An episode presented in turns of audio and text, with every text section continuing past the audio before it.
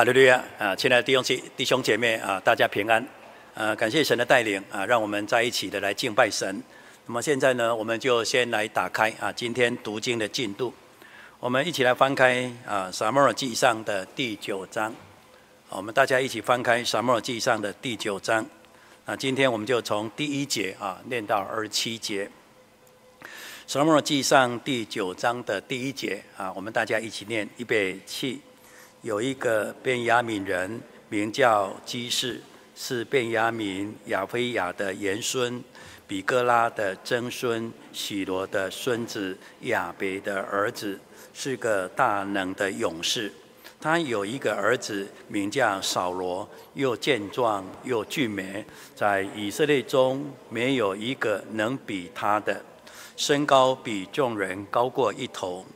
扫罗的父亲基士丢了几头驴，他就吩咐儿子扫罗说：“你带一个仆人去寻找驴。”扫罗就走过了以法莲山地，又过沙利沙地，都没有找着；又过沙林地，驴也不在那里；又过便雅悯地，还没有找着。到了斯佛地。扫罗对跟随他的仆人说：“我们不如回去，恐怕我父亲不为驴挂心，反为我们担忧。”仆人说：“这城里有一个神人，是众人所尊重的，凡托所说的全都应验。我们不如往他那里去，或者他能将我们当走的路指示我们。”扫罗对仆人说。我们若去，有什么可以送那人呢？我们囊中的食物都吃尽了，也没有礼物可以送那神人。我们还有什么没有？仆人回答扫罗说：“我手里有银子一色克勒的四分之一，可以送那神人，请他指示我们当走的路。”从前以色列中，若有人去问神，就说：“我们问先见去吧。”现在称为先知的，从前称为先见。扫罗对仆人说：“你说的是，我们可以去。”于是他们往神人所住的城里去了。他们上坡要进城，就遇见几个少年女子出来打水，问他们说。先见在这里没有？女子回答说：“在这里。”他在你们前面，快去吧。他今日正到城里，因为今日百姓要在秋坛献祭，在他还没有上秋坛吃祭物之前，你们一进城必遇见他，因他未到，百姓不能吃，必等他先祝祭，然后请他客吃才吃。现在你们上去，这时候必遇见他。二人就上去，将进城的时候，撒母耳正迎着他们来，要上邱坛去。扫罗未到的前一日，耶华已经指示撒母耳说：明日这时候，我必使一个人从便雅悯地到你这里来，你要膏他做我民以色列的君。他必救我民脱离非利士人的手，因我民的哀声上达于我，我就眷顾他们。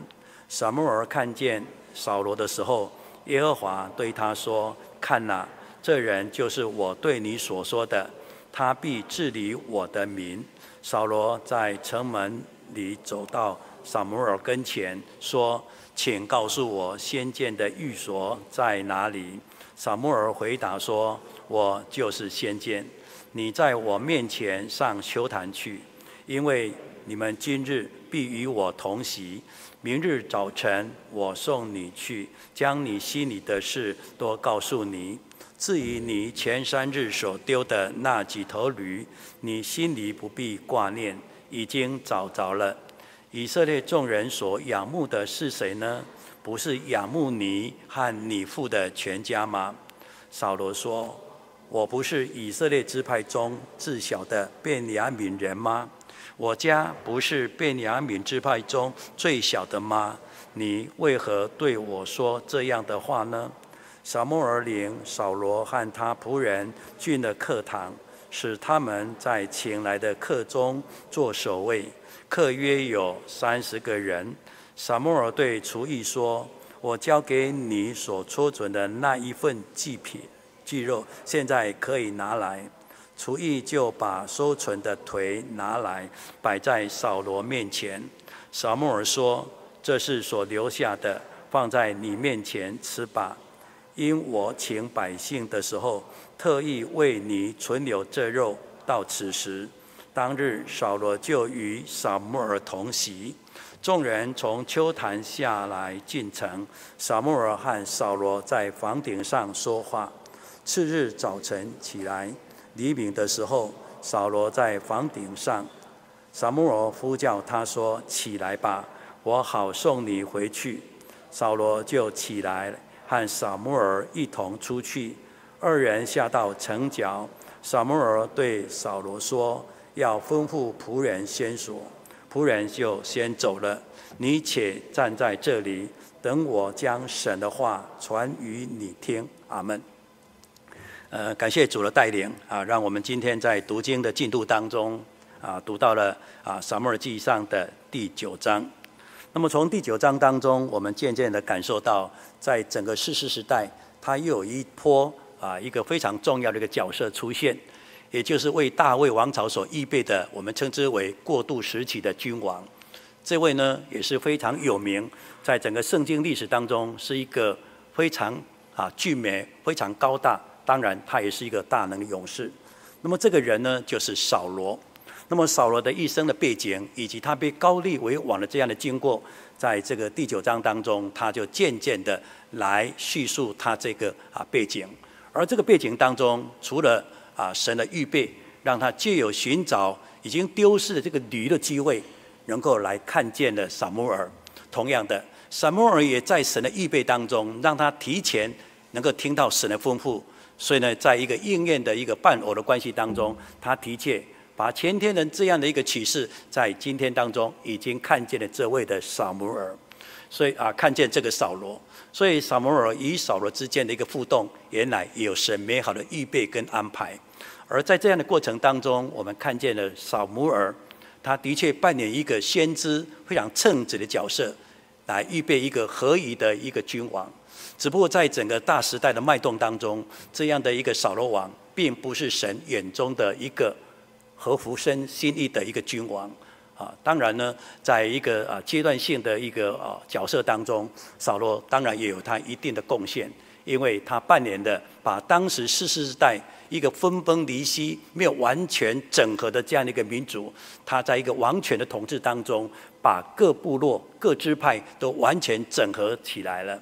所以在整个国家的这个啊政治的雏形当中，乃至于在宗教的回归的里面，他扮演一个非常重要的角色，也奠定以后在大卫王朝里面，无论是宗教的或是国家的，都能够进到一个比较完整的这样的一个轨道上面。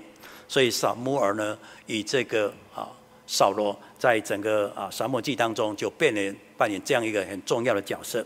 那么这个扫罗呢，在被安立为王的初期呢，在经文当中，我们看到他是极其谦卑的一位，所以用人的角度来讲，他具有一个非常好的一个王的架势，而且在性情或是与人互动当中，他的确有具备一个王的那种宽阔的一个心胸，所以从啊这个初期这样来看起来，这个扫罗的确是一个啊外表是一个人才，内在也不错的一个将才。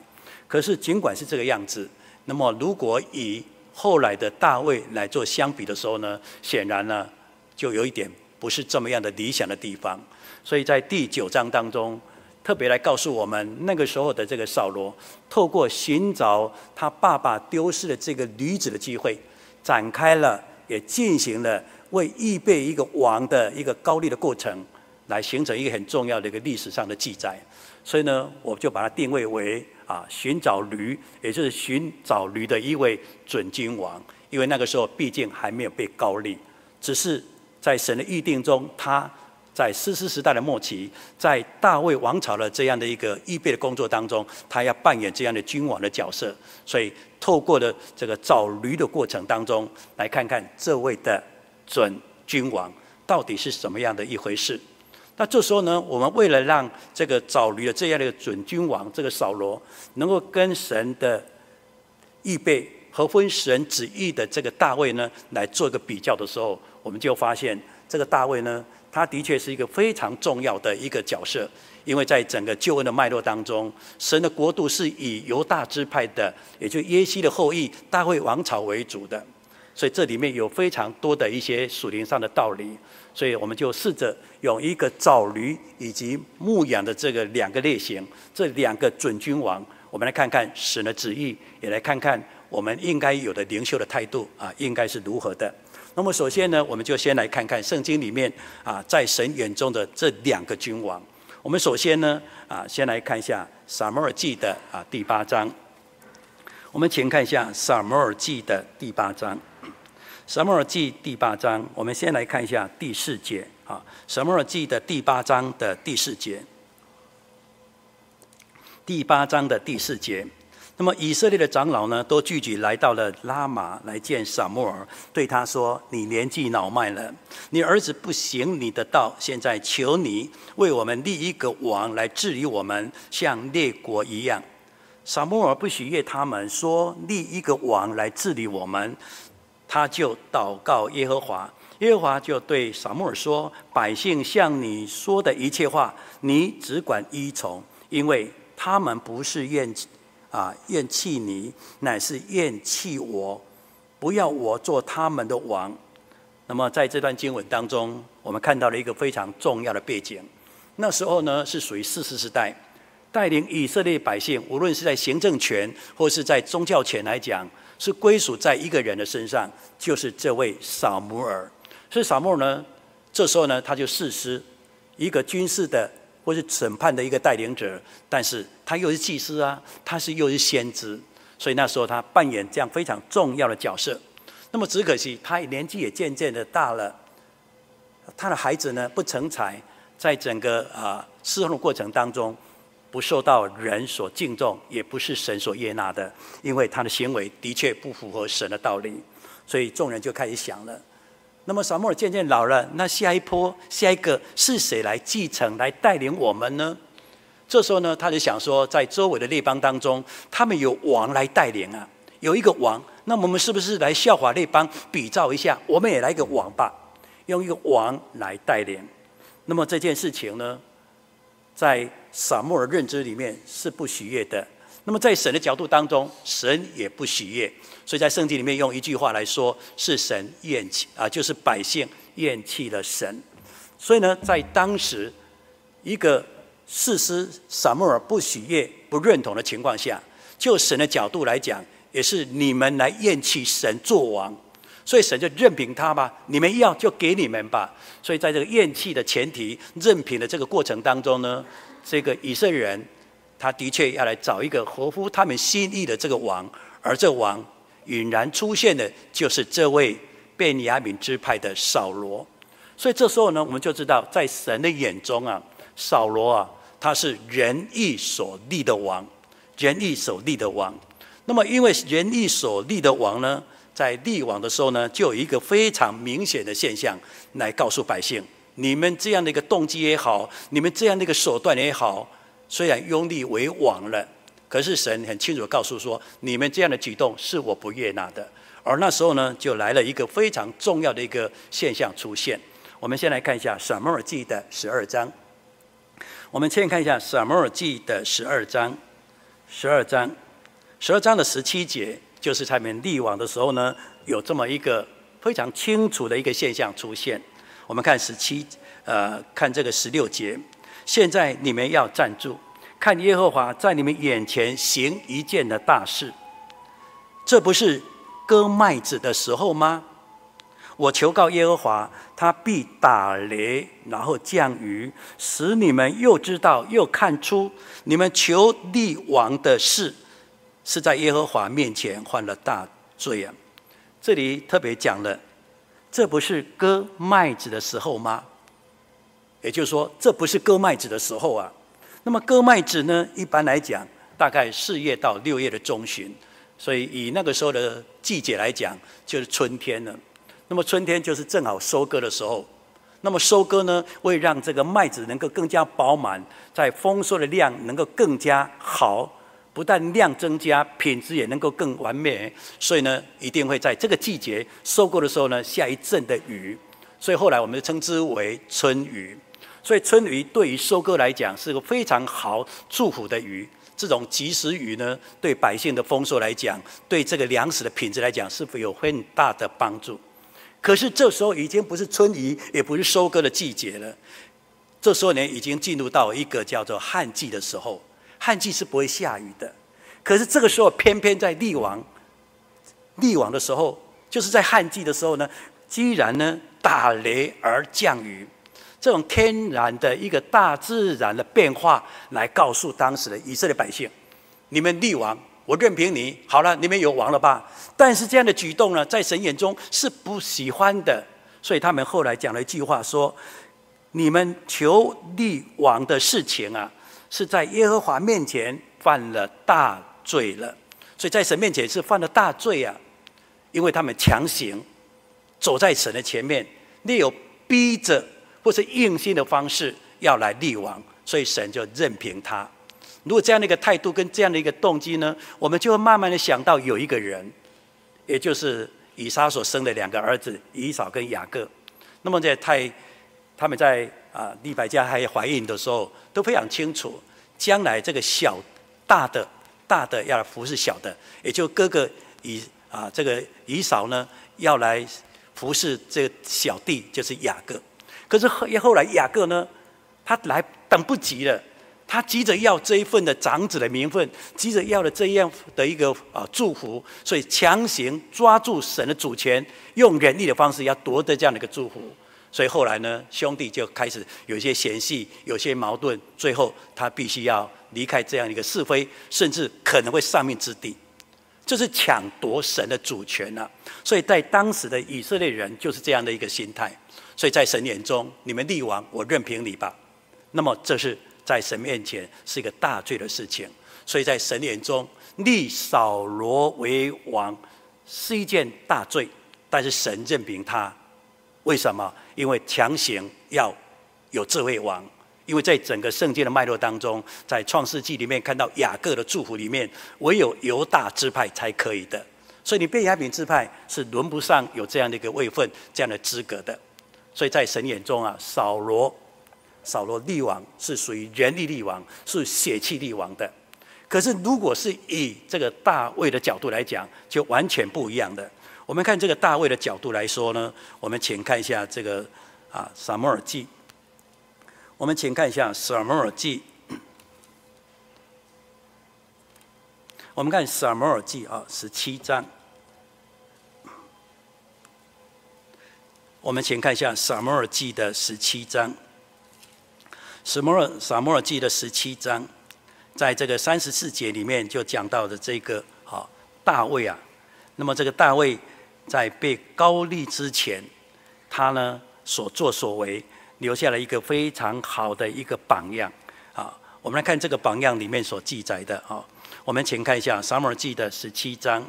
那么大卫呢就对扫罗说啊：“你仆人。”啊，为父亲放羊，有时候呢来了狮子，有时候来了熊，从羊群当中衔一只羊羔去，我就追赶他，击打他，将羊羔从他口中救出来。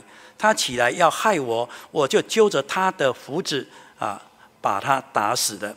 你的仆人曾打死了狮子和熊，这位受割礼的非利士人向永生的军队啊骂阵，我必向。啊，狮子啊，也必像狮子跟熊一样。这里所讲的就是这位大卫。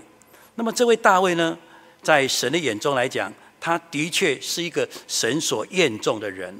那么不单他是神所厌重的人，在后来的圣经当中，特别告诉我们，他是一个合乎神心意的人。他的确是一个合乎神心意的人。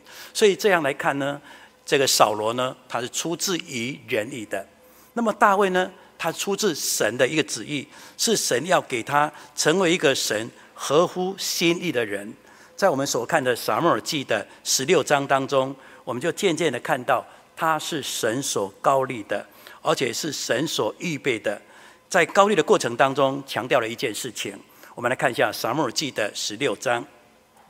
我们请看一下撒母耳记的十六章。十六章啊，我们来看一下第七节。耶和华却对撒母耳说：“不要看他的外貌和他身材高大，我不拣选他，因为撒母耳不像人看人，人是看外貌，耶和华是看内心的。”好，接下来我们看十二节下半段说：“耶和华说，这就是他，你起来膏他。”在这个经文里面，又来告诉我们，这位曾经勇敢请缨要来征战的这个大卫，他的确是神眼中所悦悦重的，因为他的内在的确是不一样的。所以，无论是在整个啊神的角度，或是整个民族的命脉啊，事实上，大卫他就是犹大的支派，所以耶西的儿子，也就是属于王族的系统。那如果我们这时候呢，用一个平行的时间来看，在撒母耳记或者在四世时代当中，蕴含了一个非常重要的一个族谱的一个记载，就是路得记。那么在路德记里面，为了把这个大卫的一个生平跟他的家世的渊源，特别记载了这个路德记。其中在路德记的第四章当中，就把这个四世纪里面啊很重要的一个血脉的传承啊，把它记载了下来。为了撒母耳记呢，做一个非常重要的一个铺路。我们来看一下路德记的第四章。路德记的第四章，第四章我们来看一下十七节。路德记第四章的第七节，第七节啊，邻舍的啊妇邻舍的妇人说，拿俄米呢得了孩子了，而这个孩子呢，把他取名叫做俄贝德。那么这个俄贝德呢，是耶西的父。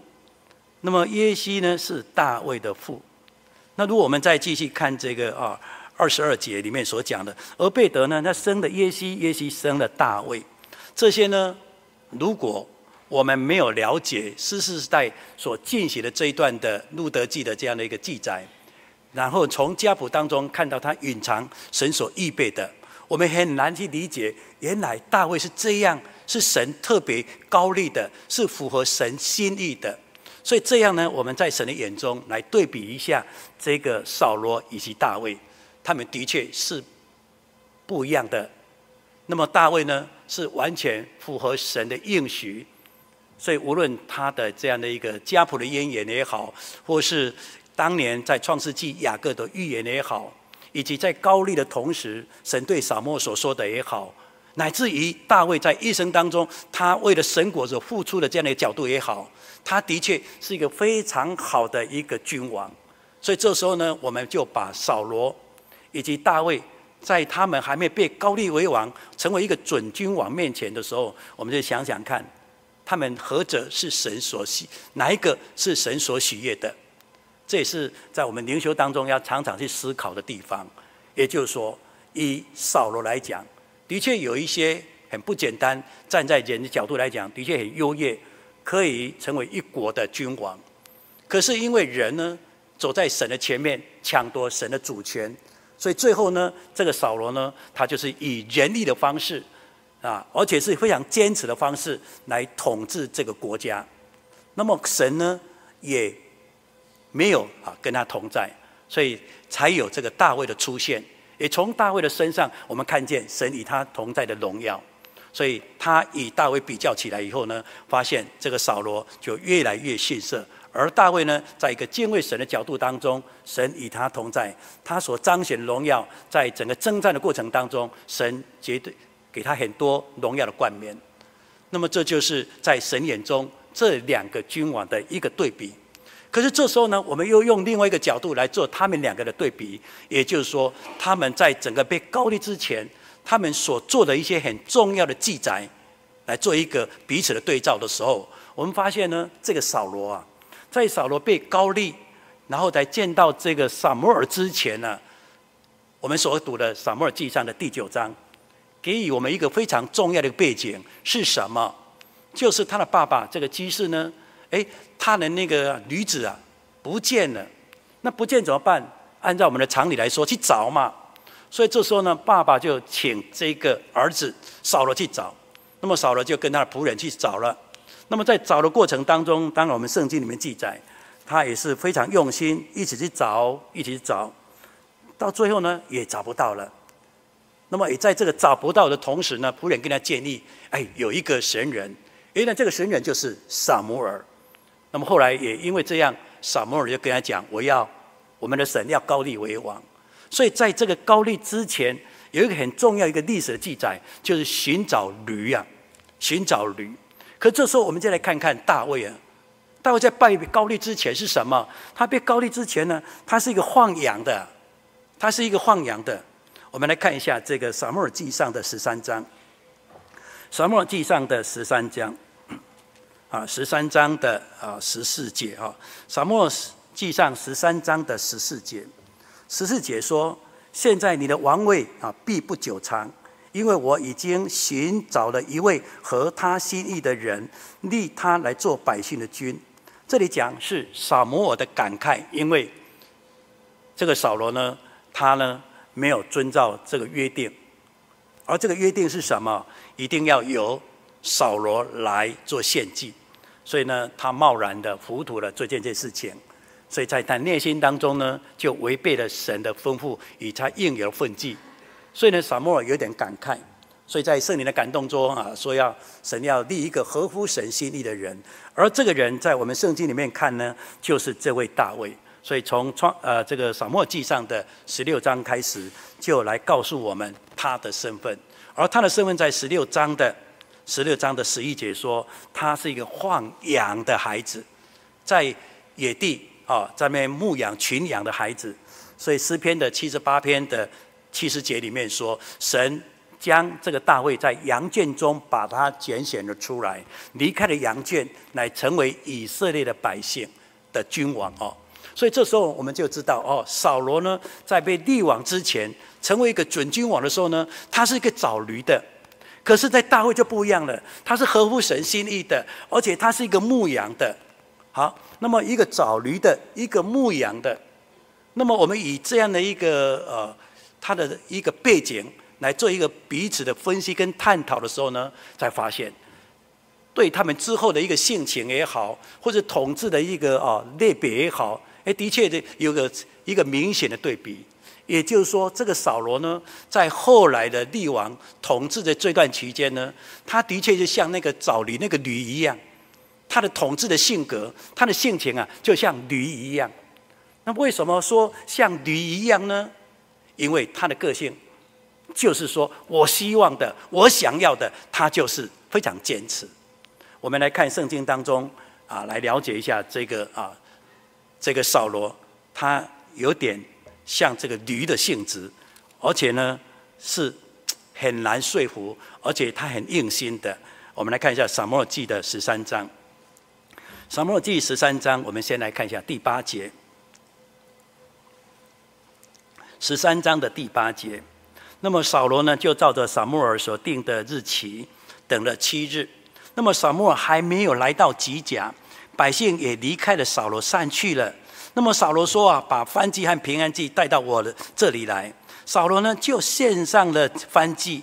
刚献完燔祭，这个撒母耳就到了。那么扫罗出去迎接他，问他好。撒母尔就说：“你做了什么事呢？”扫罗说：“啊，因为我见百姓离开我散去了，你也不照所定的日期来到，而非利士人聚集在密谋，所以我心里想啊，恐怕我没有祷告耶和华，非利士人就下到埃呃吉甲来攻击我，我就勉强啊献上反击。”这是当时呢，这个扫罗啊，为着他的一个献祭啊，来说出一个所谓的正当性或是合理性。可是无论正当性、合理性，都不是扫罗能够献祭的。那么事实上呢，这个撒摩尔跟他所约定的，撒摩尔也没有爽约啊。也就是说，他不是一大早就来，我是晚点到，但是在时间内啊，时间内，也就是我已经在这个时间内也来了。我们用一个比较呃能够去理解，我就是华磊成功，我已经到了，我没有爽约啊，我在时间内啊。可是这时候的这个扫这个啊扫罗呢，他就是痴痴的等，等到最后呢，怎么还没来？还没来？还最后五分钟还没有来？我干脆啊，我来献祭，就是这样的一个急躁。而这个急躁环境，他的什么？他的个性，他的个性就像驴一样，所以他寻找驴呢，那结果他像那个驴一样，他有他的定见，他有他的想法。我希望的，我要的，我就是这样去办吧。所以这个是在撒母耳记上的十三章当中，让我们了解。所以呢，他就像驴一样，而这个驴呢，在圣经当中，他来描述驴的性情，他是怎么描述的呢？我们来看一下这个啊耶利米书的啊第二章。我们请看一下耶利米书的第二章，啊耶利米书的第二章，耶利米书第二章二十四节啊。二十四节说，你是远离啊，然后呢，习惯在旷野啊，而且你的欲心啊，欲心发动就西风了。起兴的时候呢，谁能够使他转去呢？这一段话里面，原来就是这位先知来责备当时的啊犹大人，也就是南边的犹太犹啊这个南边的这些百姓，我们后来都称之为犹太人。啊，在当时就称之为犹大人，所以是本来是责备犹大人的。你们呐、你们的个性啊，就像那个哈远离一样，而且是在习惯在旷野那个远离。也就是说啊，怎么讲，怎么带，你们就不听啊。而这个不听的程度呢，他用欲佛发动，啊，欲心发动就喜。啊，起风，也就是说啊，在他们在这个所谓的动物的发情期的时候，他们那个欲望非常强烈的时候，他们就是要做这件事情。因此，你再次用人的方式去拉、去控制，就是控制不了。也就是在那叛逆的当中呢，他就是要做，我就这样做。所以圣经说，起兴的时候呢，谁能够使他转去呢？所以当时的驴就是这个样子，只要在发情期的时候呢，你莫可奈何。他冲着就跑了，他喜欢就做了，高兴就好了。所以在当时，耶利米就是用驴来描述这个犹太人。那今天呢，这个扫罗呢，就如同这样，如同这个独行的远离一样，个性呢是独断，然后专行的。他性跟驴是一个很倔强的，所以别人别人跟他讲什么，他不会听，因为我有定见了嘛。不但有定见，他为了自己的正当性，说了一些好像很合理的一些事情。如果你没有仔细分辨的话，你是一个君王，你不是祭司啊！再怎么等，再怎么等，也不再等到你，你就是耐心的等撒撒母耳来。可是他说：“我等不及了，是你要迟到，等不及啊！”所以我就勉强用这个勉强换来了什么呢？换来了撒摩尔说：“你这个糊涂人啊！”所以我们就了解了。这个撒摩尔在他为政的这段期间里面，他就像这一头驴一样，像这一头驴一样，所以导致了很多很多很多什么不应该的这些行为出现。而这个寻找驴、个性倔强的人呢，只要他的观念一形成，他的意念一决定以后呢，他会保护自己。所以这个是独行的远离的特色。我保护自己，我不跟你在一起的，我喜欢做我自己的事。因为他有过度的保护自己，所以在我们所看的啊这个立王的过程当中，在撒母耳记的十八章啊第八章里面就讲到了以色列人坚持的要像列邦一样来立王，神就好了，透过这个撒母耳说：“你们要立王吧。”可立王以后，这个王会做什么？这个王呢，利用他的王的统治权，要来做到一个叫做辖制，辖制。所以这个是驴的这个王。这个扫罗王像驴，他像驴的倔强。可是后来不但有像驴的倔强，他就成为一个要辖制人的、要管辖人的。所以在他的统治、他的带领过程当中，我说什么就说什么。所以他说话，没有人、没有人能够去影响他、去干涉他。在圣经当中有一个例子呢，让我们感受到非常深的是什么呢？就是这个啊、大卫。啊，他为了这个啊，扫罗呢立下了汗马的功劳，而这时候的驴的那个啊，扫罗他曾经做了这么一个动作，我们来请看一下《撒母耳记上》的十八章，《撒母耳记上》的十八章的第六节啊，第六节。那么大卫打死了那个非利士人，同众人回来的时候呢，这个妇人们呢就从以色列各城里出来，欢欢喜喜，然后呢打鼓击瑟，啊，集庆哈，然后呢歌唱跳舞迎接扫罗王。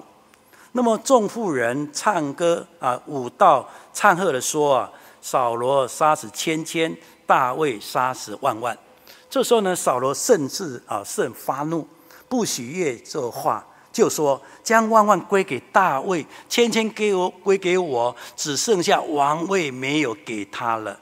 这是讲到当时的扫罗啊，所以扫罗他的决定就像驴的倔强一样。当他起性以后呢，当他发情以后呢，你再怎么拉都拉不动他一意孤行的人。而在一意孤行的远离当中，他过度保护自己，所以最好的保护什么？我就牢牢的管制你，我就牢牢的压制你，让你没办法来做任何的啊所谓的反抗啊哦，这个就是驴的特色。好，那么这个就是扫罗嘛。所以呢，他就是找驴的那位准君王，他所带来的他的性格，他的统治的类型，就是成为驴一样，是不但是倔强的，而且很顽固的，而且是很保守自己，要保护自己的权势的。可是这时候，我们来看一看另外一个合乎神心意的这位大卫呢，在他成为王的过程当中。他不像圣经带有那个啊暗示性情的这个找驴的背景，他来告诉我们，这位大卫呢，他是一个牧羊的，而这个牧羊呢，从羊的身上看见大卫的真性情啊。那么这个大卫呢，就像这个羊一样，而羊的特色是什么呢？我们可以来看一下以赛亚书的五十三章。我们请看一下以赛亚书的五十三章。以赛亚书五十三章的第七节，啊，以赛亚书五十三章的第七节，他被欺压，在受苦的时候却不开口。他像呢羊羔被牵到宰杀之地，又像羊在剪毛的人手下无声。他也是这样不开口的。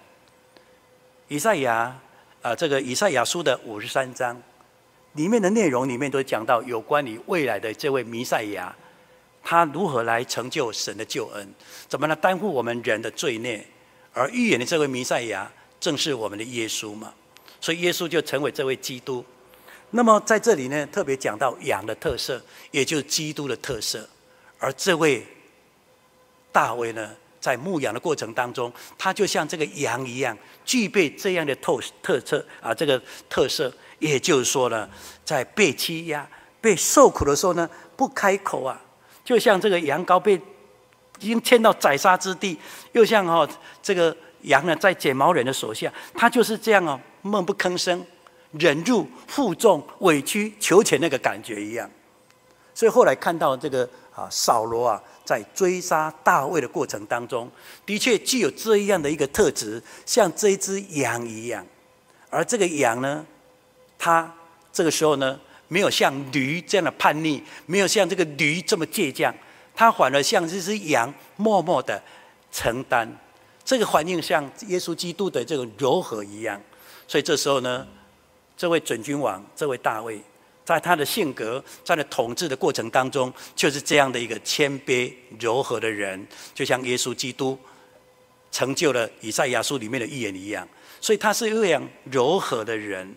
所以大卫呢，的确是一个非常柔和的，而在柔和的过程当中呢，他常常呢来求告神，求告神，无论碰到什么样的境况，他总是会来求告神。神啊，我该怎么办？在两难之间呢，我要怎么办？他不是倔强，他不是用人力，他很谦卑，而且在神的面前非常柔和，在这个追杀的大呃这个扫罗面前也是非常柔和，从来不讲一些不得体的话。有机会杀，也不敢杀；有机会要骂，也不敢骂。为什么？因为他就是这样柔和谦卑的一只羊。那么在圣经里面，他来告诉我们这些，让我们知道哦，原来啊，这位大卫啊，在一生当中牧羊，他如同羊一样，是谦卑柔和，在两人之间是求告神的人。